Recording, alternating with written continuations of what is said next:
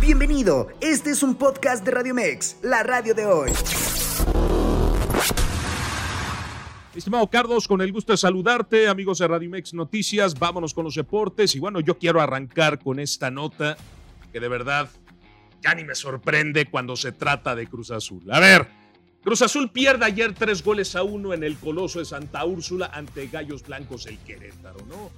Eh, increíble que terminando el partido Jugadores de Cruz Azul, entre ellos Carlos Salcedo, van a festejar el cumpleaños del defensivo, sabiendo, sabiendo que perdieron, sabiendo que una derrota de por medio. Hoy en conferencia de prensa sale Ignacio Rivero, quien reprueba la fiesta que hubo ayer luego de la derrota de su equipo. Escuchemos lo que dijo. Bueno, buenas tardes para todos. Obviamente esto de, las imágenes, el video, eh, cada uno es responsable de lo que hace extrafutbolístico. Eh, la verdad que no me enteré ahora hace unas horas, así que, nada, eh, el día de mañana tocaremos ese tema porque es algo que no, estaba previsto, digamos, o sea, no, pensábamos que iba a pasar algo, algo así, pero, pero bueno, y con respecto a lo otro, sabemos en, en la intención que estamos, hay que tener humildad y aceptar los errores, eh, aceptar también la, crítica, porque es parte de, esto.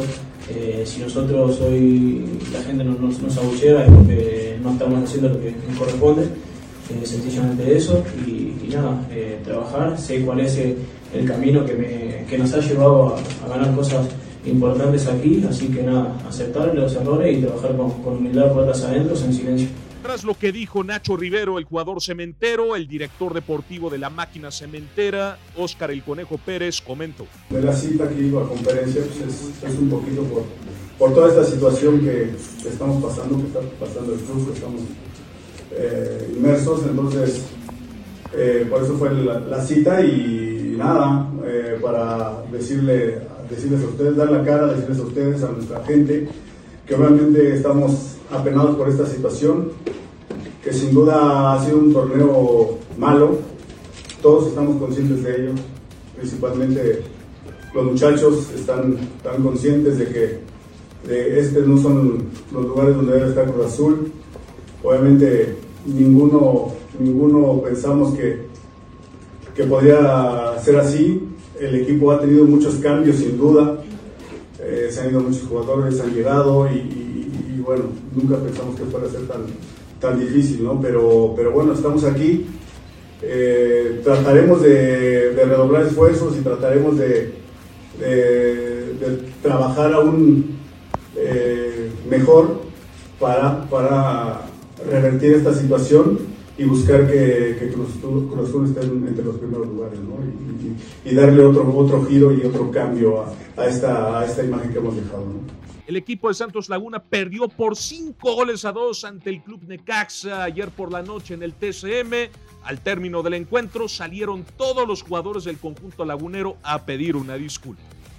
Eh, hemos decidido acá con el, con el grupo que no, que no vamos a recibir preguntas, solo decir que seguiremos trabajando con el, con el compromiso y la dedicación que lo hacemos todos los días, más allá de, del resultado de ayer, obviamente nos duele, nos duele, pero eh, entendemos también el dolor de, todo de parte del club, de la gente, pero nosotros solo podemos decir que seguiremos trabajando con el compromiso y la dedicación que lo hacemos todos los días, porque eso no hay dudas. Y, y nada, solo es seguir trabajando y con trabajo lo vamos a sacar adelante. Muchísimas gracias. Nos vemos. Mientras que el América dividió unidades ante el Toluca al empatar 1-1 desde el estadio Nemesio 10. Buenas tardes a todos. Bien, para mí buenas sensaciones. Eh, hay que, que, empezar hablando de que es un tercer partido en, un periodo corto de tiempo.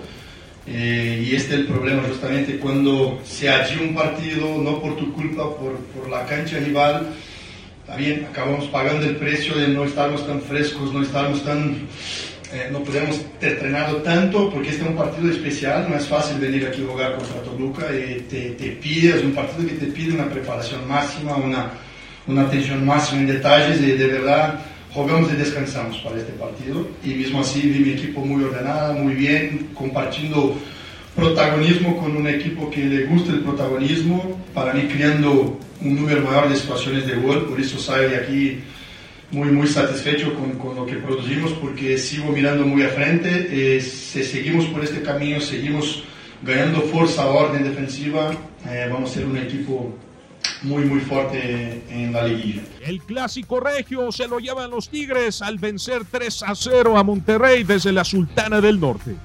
No, yo creo que por la calidad, ¿no? Eh, estos partidos sin duda que son ríspidos, se juega al límite y hoy eh, el equipo sabía que teníamos que ganar las divididas, teníamos que ganar los duelos individuales, en cada, en cada espacio del campo teníamos que ganar en los mano a manos, entonces eh, creo que el equipo salió muy, muy enchufado, muy metido, muy concentrado y con mucha determinación.